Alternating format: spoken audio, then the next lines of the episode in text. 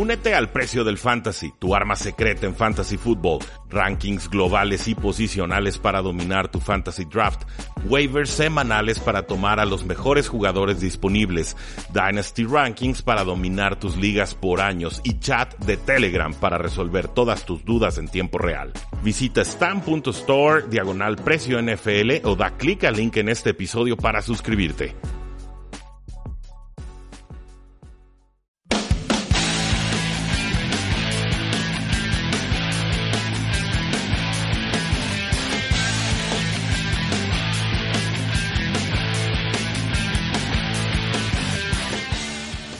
Saludos a todos y bienvenidos a un programa más de Tres y Fuera, donde la NFL no termina y nosotros tampoco. Mi nombre es Rudy Jacinto, me encuentran en Twitter como arroba paradoja NFL y es para mí un gusto, como siempre, poder eh, transmitir este programa en vivo, en vivo desde el Tecnológico de Monterrey Campus Guadalajara a través de su señal de Sinapsis Medio y por supuesto con Marius Kanga como productor. Muchas gracias Mario, como todas las semanas. Ya pasó la primera acción en la NFL, la primera semana, el primer gran suceso, la primera gran oportunidad para recalibrar nuestras expectativas sobre lo que esperamos de cada uno de estos equipos. Y está Marius Kanga sentando en cabina porque sus Titans ahora resulta que son el mejor equipo en toda la NFL después de desmitificarnos a los Cleveland eh, Browns. Claro, hay que llevárselo con calma, hay que celebrar, hay que disfrutarlo, pero los equipos que perdieron feo pueden recomponer el camino, los equipos que ganaron en grande también pueden perderlo. Vamos a tener que darles más tiempo, un mes, mes y medio de acción para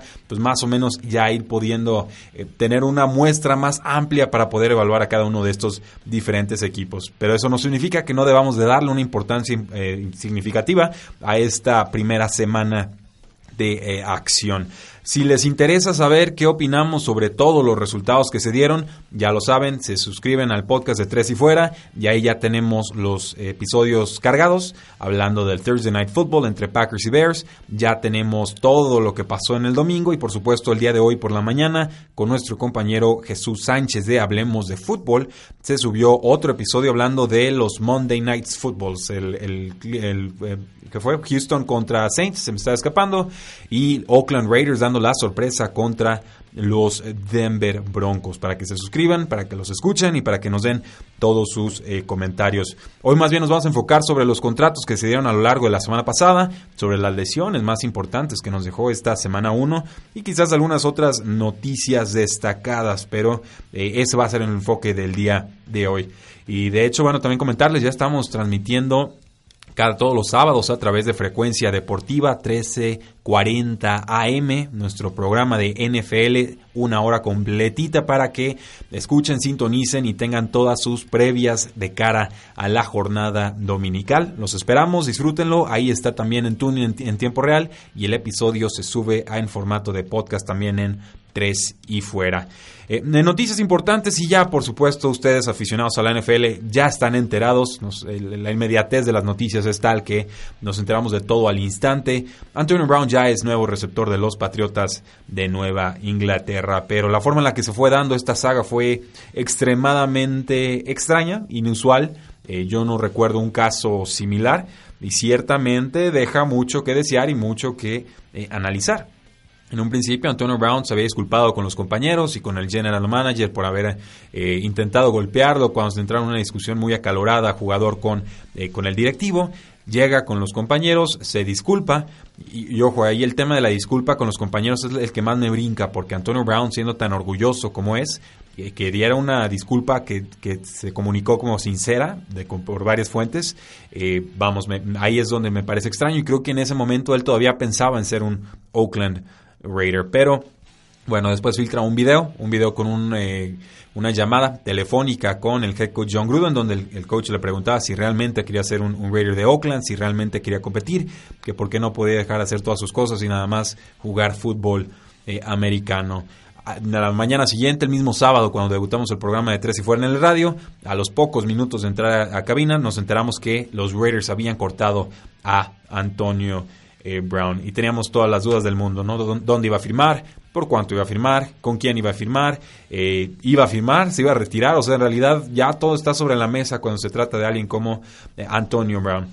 y a la hora nos enteramos que cae con los Patriotas de Nueva Inglaterra, lo cual es curioso y gracioso porque yo lo había predicho dos días antes en mi cuenta de Twitter y me tiraron a loco y me quedé calladito, dije, está bien, yo, yo lo único que sé es que este jugador acaba de Patriota de Nueva Inglaterra y a los dos días ya se había confirmado de forma increíble es un contrato con los Patriotas a un año que incluye 40 millones de, perdón, 20 millones de dólares completamente garantizados como una opción de contrato a 2020. Entonces, Antonio Brown tendrá que portarse muy bien y jugar muy bien y convencer a Tom Brady y a Bill Belichick para que le den esos 20 millones garantizados que tiene eh, preparado el equipo para él en el 2020. Creo que va a funcionar, creo que no va a funcionar. Yo creo que va a funcionar. Bueno, quienes vieron a la ofensiva de los Patriotas en este Sunday Night Football no necesitan a Antonio Brown. La realidad es que llega como un lujo. Y en ese sentido, pues Antonio Brown es el que tiene que demostrar que sí va a pertenecer al equipo. Si no funciona, si llega tarde a los, entrenamientos o a las juntas o no pone atención o lo que sea, yo no tengo la menor duda que Bill Belichick lo va a cortar a la primera. O sea, él no le va a aguantar el circo que armó con los Oakland Raiders. Pero si funciona, eh, apaguen y vámonos. ¿eh? Es una de las mejores ofensivas en la NFL se acaba de volver aún más poderosa. Y por ahí incluso había un, un tweet de Rob Gronkowski poniendo el emoji de los ojitos viendo a un lado, como diciendo que me acaban de abrir un lugar ahí los Patriotas de Nueva Inglaterra. Hicieron dos movimientos para abrir espacio con Antonio Brown.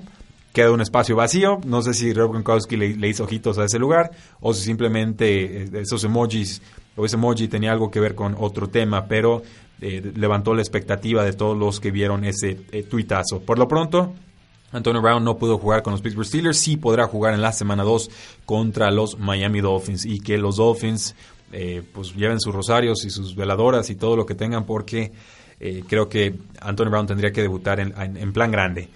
Eh, hay consecuencias, por supuesto, a nivel de roster o de jugadores en el equipo de los Patriotas. Se tiene que abrir espacio para que pueda entrar este, este jugador, Antonio Brown, y entonces los Patriotas deciden vender cambiar al receptor de Maris Thomas eh, a los Jets de Nueva York, un extraño trade intradivisional que rara vez se suele dar que un equipo de la misma división suelte a un jugador y lo mande a un rival directo, pero lo mandan a los Jets y lo hacen por una sexta ronda del 2021. Demarius Thomas está recuperando una lesión del tendón de Aquiles. En el último juego de pretemporada tuvo dos touchdowns, no estuvo activo para la semana 1 y ahora con la llegada de Antonio Brown era prescindible. Llega a los Jets de Nueva York donde se podrá reunir con Adam Gase, con quien trabajó hace ya muchísimos años cuando Gase todavía tenía a Peyton Manning como su quarterback en Denver. Pero esto fue en 2013-2014 y además fue hace una lesión del tendón de Aquiles. Los Jets solo tenían cinco receptores abiertos, así que eh, probablemente de entrada de Maris Thomas no tenga valor en fantasy football, pero sí creo que le pega sobre todo a Quincy en Nungua. Y manteniéndonos con noticias de los Patriotas, firmaron al cornerback Jonathan Jones a una extensión de contrato de 3 años y 21 millones de dólares. Un contrato con valor máximo de 25 millones, que además incluye 13 millones garantizados. Eh, gran contrato para Jonathan Jones, quien llegó a la NFL sin ser seleccionado en el draft y actualmente opera como el cornerback número 4 del equipo. En cuanto a los Atlanta Falcons y Julio Jones, les pegó feo Minnesota, sí, pero le ofrecieron una extensión de contrato al receptor estrella Julio Jones por tres años y 66 millones de dólares. Mucho dinero, el receptor mejor pagado en toda la NFL, pero lo más importante aquí es el porcentaje de dinero garantizado. 64 millones de dinero garantizado que además le pagan como bono por, eh, bueno, que le garantizan ya casi como un hecho. O sea, solamente hay un 2, millón, millones ahí de, margen que el contrato en realidad puede pagarse o no pagarse. Esto es muy inusual para jugadores en la NFL, no en el hockey, no en el básquet, no en el béisbol, pero para un receptor, o sea, ni siquiera para un quarterback, para un receptor, yo, así, yo aquí sí creo que Julio Jones quizás posiblemente redefinió la forma en la que se negocian los contratos en la NFL. Yo llevaba años esperando a que alguien eh, se pusiera bravo y dijera, a ver, o me garantizan el contrato o no les voy a jugar. Esto de contratos a medias y que me cortan el año que quieran, pues no, no, no va parejo, ¿no? Eh, lo consigue Julio Jones y creo que los agentes van a utilizar este contrato como ejemplo al momento de negociar con sus distintos equipos. La primera víctima, los Vaqueros de Dallas, que aún no logran conseguir una extensión de contrato con a Mari Cooper. En cuanto a los Kansas City Chiefs, el receptor Tariq Hill, sí, aquel de la polémica de que, estranguló a la esposa y que posiblemente le rompió el brazo a su hijo y ya saben todas las cosas y que no fue suspendido para ni un juego por la NFL, recibe ahora una extensión de contrato por tres años y 54 millones de dólares. Esto incluye 35 millones de dólares garantizados. Muy buen dinero, 18 millones anuales no es nada, nada malo. De hecho, empata con Odell Beckham Jr. como el receptor número 2 mejor pagado en toda la NFL, pero a, mí me parece, y sé que no se está manejando así en los medios, pero no me importa, a mí me parece más controversial que le ofrezcan esta extensión de contrato a Tariq Hill y que nadie diga nada, a que estemos todos enfocados con Antonio Brown, que lo, lo único que ha hecho es hacer un berrinchote. Sí, claro, poniendo a todos con los pelos de punta y fastidiando a todos y ya, ya estábamos cansados de sus noticias. Pero Antonio Brown no ha, agredido, físicamente a nadie, ni se le acusa de violencia doméstica, ni pasó por procesos judiciales que yo sepa. Eh, vamos, o sea, no ha tenido esa clase de carrera extracurricular que sí ha tenido Terry Hill y aquí los Chiefs, viendo que ya no hay moros en la costa, pues le ofrecen la extensión de contrato y además me parece que lo, lo hacen consiguiendo un ligero descuento por parte del jugador. Así que, de alguna manera, y va a sonar bien perverso y no me importa, los Chiefs aprovecharon el tema judicial o los problemas extracancha de Trick Hill para firmarlo a descuento hagan de eso lo que quieran, me parece una realidad. es un equipo, los Kansas City Chiefs, que eh, pueden obviar muchas cosas, muchísimas cosas extracurriculares de sus jugadores. Lo hacen con Terry Kill, que es un jugador fantástico en el campo y no lo voy a negar, pero ciertamente a mí me gusta ver un poquito más de crítica, por lo menos en redes sociales, con esta extensión de contrato hacia Tariq Hill. Ya sé que los aficionados de Kansas City no se cansan de defenderlo. He visto ambos lados del argumento y a mí sinceramente me parece que todos los involucrados en ese caso judicial tienen bastante que se les puede reprochar. En fin, por lo pronto Tariq Hill, extensión de contrato a tres años y esto lo convierte en el segundo receptor mejor pagado de toda la NFL. En cuanto a los vaqueros de Dallas, pues no llegan a un acuerdo todavía con Dak Prescott, pero el dueño Jerry Jones nos dice que la extensión de contrato con Prescott parece inminente. Y cómo no, después del juegazo que se aventó contra los gigantes de Nueva York, con un quarterback rating perfecto de 158.3, creo que ya, ya es momento de ofrecerle su dinero a Dak Prescott, pero hay que ver por cuánto, porque Así se puede ofrecer dinero con mucha facilidad y luego llega la semana 1 y por ejemplo un Jared Goff con dinero nuevo nos juega de forma muy pobre contra las eh, Panteras de Carolina. Entonces hay que pagarle, pero la pregunta es, ¿será contrato récord? ¿Superará a Carson Wentz? ¿Está pidiendo más dinero quizás que Russell Wilson, eh, que Jared Goff?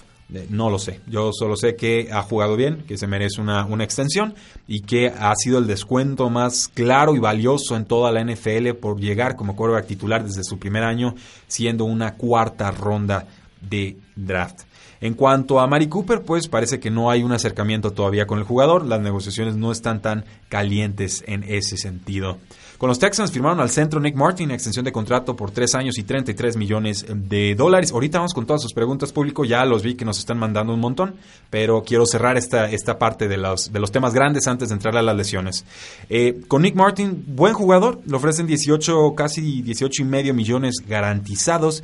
Fue el pick número 50 en el 2016, entraba a su último año de contrato. No ha sido All Pro, pero ha sido un jugador confiable que ha ido mejorando, que se recuperó de una lesión de tobillo en su primera temporada y que pues es de lo mejorcito que tienen los Texans en esa muy pobre línea eh, ofensiva. Va a cumplir 27 años dentro de poco. Con los Rams me sorprendió, debo ver este, esta extensión de contrato. Taylor Higbee, el ala cerrada, extensión por cuatro años, estará con el equipo hasta el 2023 un contrato que tiene un valor base de 31 millones de dólares, un valor máximo de 36 y ya con varios incentivos que incluyen un dinero garantizado de 15.5 millones de dólares. O sea, es un dineral, un dinero top 10 para la cerrada, para alguien que sinceramente no ha demostrado rendimiento top 10.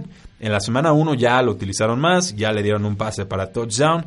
A mí me gusta más Gerald Everett, tiene mejores condiciones atléticas, puede estirar más el campo, ya le ganó a los Kansas City Chiefs con su touchdown eh, eh, largo en la temporada pasada, pero eh, ciertamente creo que Eh, pues bueno, le ofrecieron mucho dinero a, Tyler Higby y me extraño un poco porque ahora que le pagaron a Jared Goff, pues deberían de tener menos dinero disponible, pensaría yo.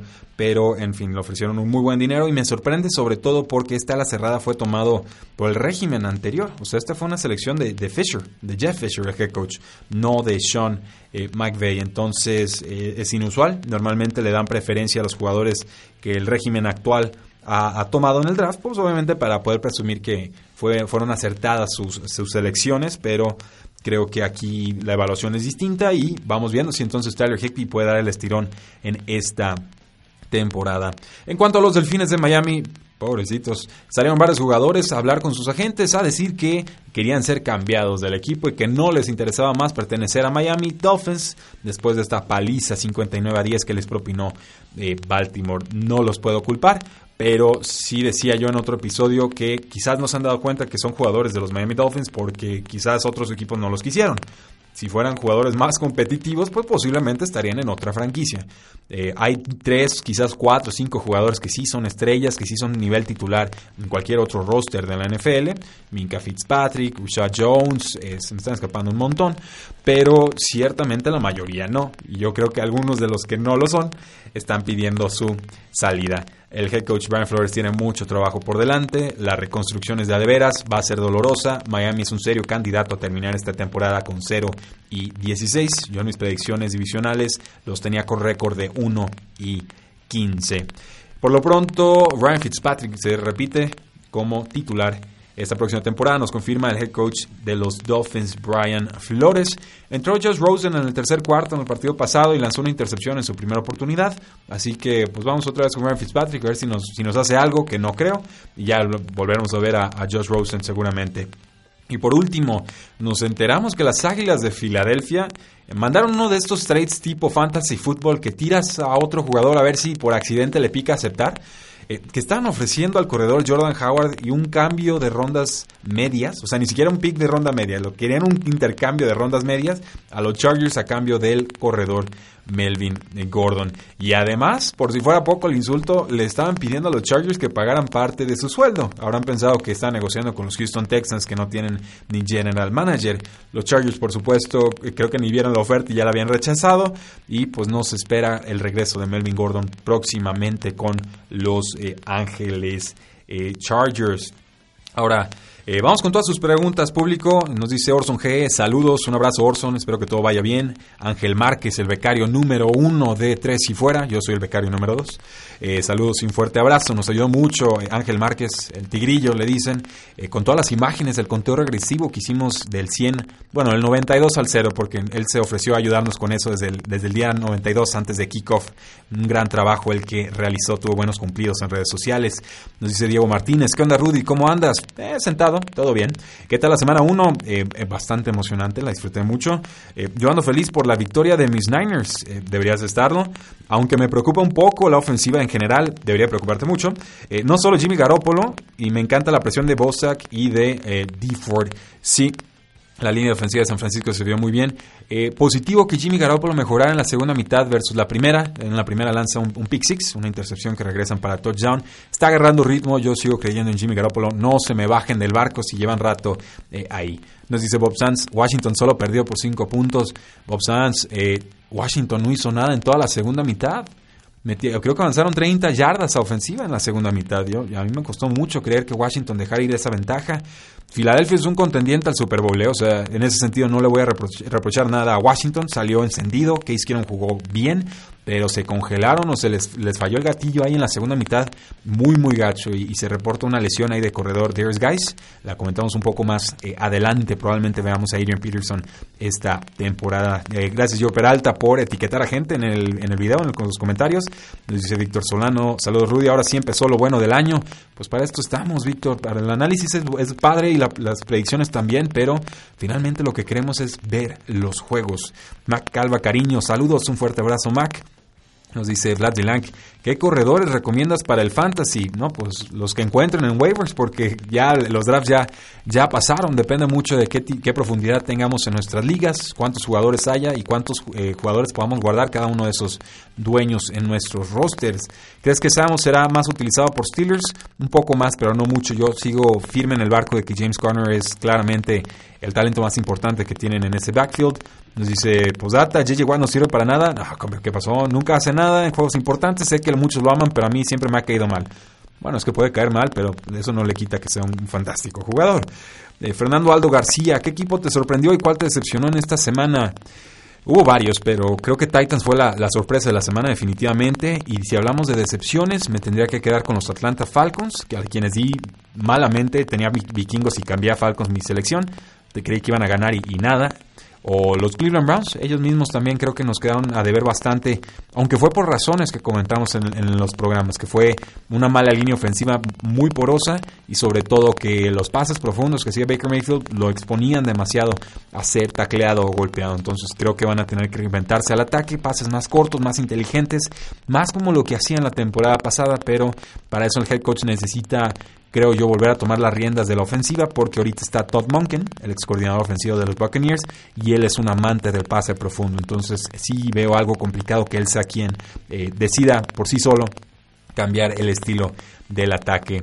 Nos dice Edson Alejandro, habla de los Ravens. Bueno, hace dos episodios, eh, Edson Alejandro, en nuestro podcast hablamos del top 10 de la semana 1 y el primer punto eran los Baltimore Ravens. Y, vaya que los he estado presumiendo bastante en redes sociales y también en el podcast. Me gustó mucho lo que hicieron y creo que hay puntos positivos más allá de que fuera contra un rival débil. Se pueden evaluar a los equipos incluso cuando hay palizas. Los buenos equipos le meten palizas a los equipos malos y así es como también podemos valorar qué clase de potencia o de fuerza tienen esta eh, campaña. Nos dice Macalva, platica los Titans, pues ¿qué quieren que les diga? Le metieron 40 puntos a los, a los Cleveland Browns, los borraron por completo en el cuarto cuarto.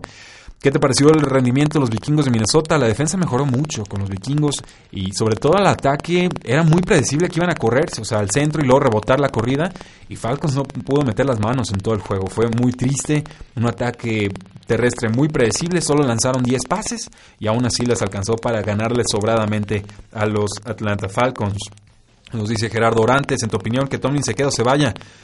Uf, pues es que es difícil correr a alguien que te gana 10 o más juegos cada temporada. Ese es el asunto.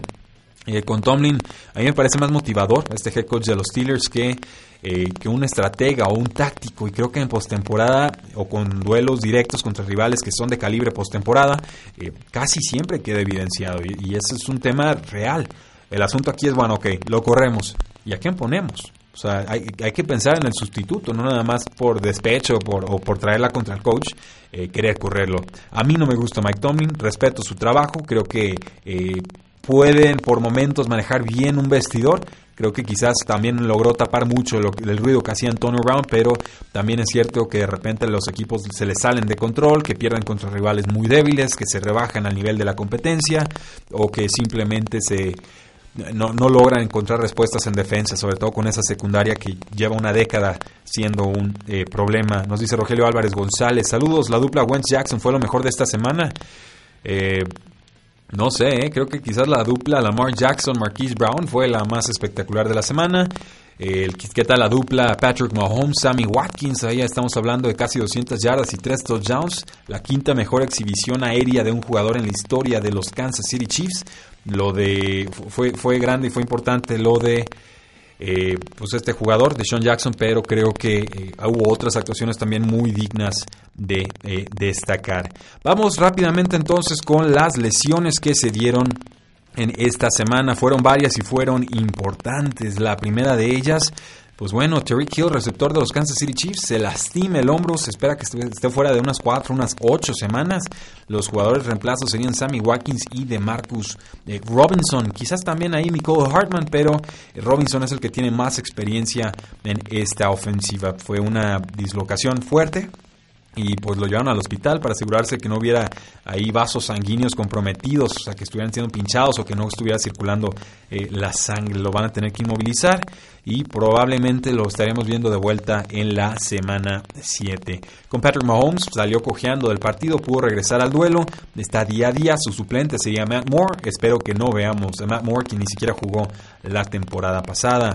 Con Nick Foles, el quarterback de los Jaguars, pues él se rompió la clavícula, la clavícula izquierda, eh, lanzó un pase de touchdown, ahí lo aniquilaron, estará fuera por lo menos de 4 a 6 semanas en cuanto a su recuperación, será puesto en reserva de lesionado seguramente, lo cual nos indica que estaría fuera 8 semanas y su suplente sería el novato de sexta ronda Gardner Minshew, quien jugó bastante bien. También los, eh, los Jaguars tomaron al quarterback eh, Joshua Dobbs, un jugador que, por el cual pagaron una quinta ronda, que no ha demostrado mucho en la NFL, pero tiene algo de experiencia en la liga. Con Baker Mayfield, pues, rayos X precautorios en su mano lastimada después de esta derrota con los Titans. Lanzó tres intercepciones, incluyendo un pick six en el último cuarto. Así que le hicieron la revisión, se tragó cinco capturas, le hicieron un safety y además eh, parece que la mano está bien. Entonces, por lo menos eso pudiera ser lo positivo de este, de este duelo. Con Joe Mixon, el corredor de los Cincinnati Bengals, una lesión de tobillo, está día a día. Su suplente directo sería Giovanni Bernard y en menor instancia, Trey eh, Williams se lastimó el tobillo en la primera mitad y no regresó al duelo. Yo creo que lo veremos en la semana 2, pero si no, Giovanni Bernard asciende a running back número 2 en esta semana de Fantasy Football.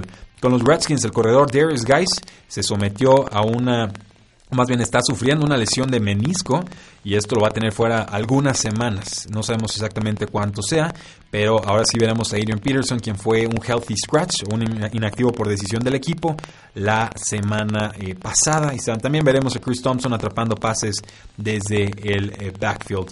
Con Tevin Coleman, el corredor de los San Francisco 49ers, un high ankle sprain, una lesión muy fuerte de pie. Eh, va a estar fuera seguramente unas dos o unas seis semanas. No va a entrar a reserva de lesionados. Más oportunidades entonces para eh, Matt Breda.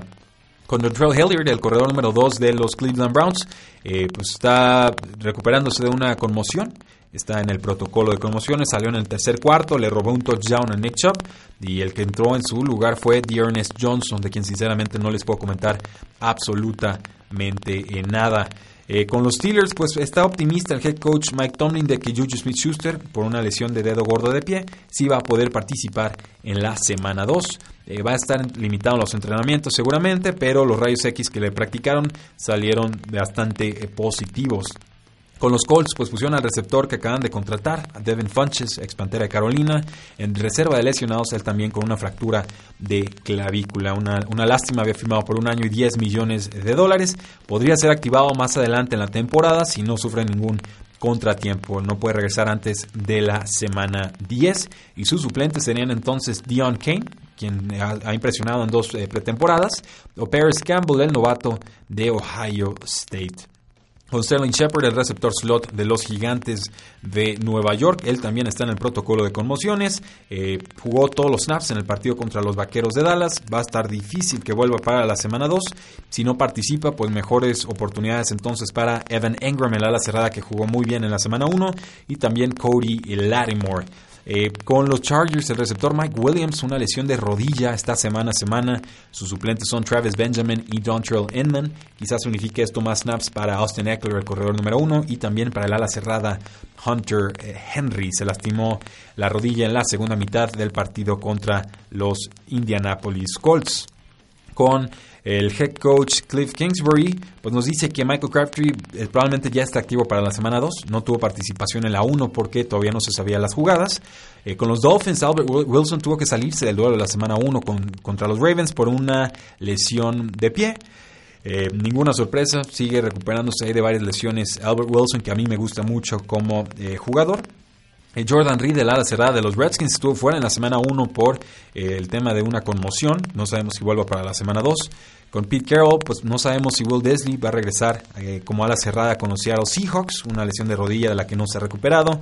Eh, muy malas noticias para los Falcons, pierden a su guardia derecho Chris Lindstrom, una lesión de pie, por lo menos ocho semanas fuera porque ya lo pusieron en eh, reserva de lesionados, se rompió un pequeño hueso en el pie. Así que ya está sufriendo la línea ofensiva de los eh, Falcons. Con los Cardinals, el tackle derecho Marcus Gilbert a reserva de lesionados por una ruptura de ligamento cruzado anterior. Un asunto muy, muy triste. Solo apareció en cinco juegos con los Steelers la temporada pasada por el tema de una lesión y también una suspensión. Cardinals lo había comprado por una sexta ronda que me pareció muy buen precio y ahora pues pierden a su titular.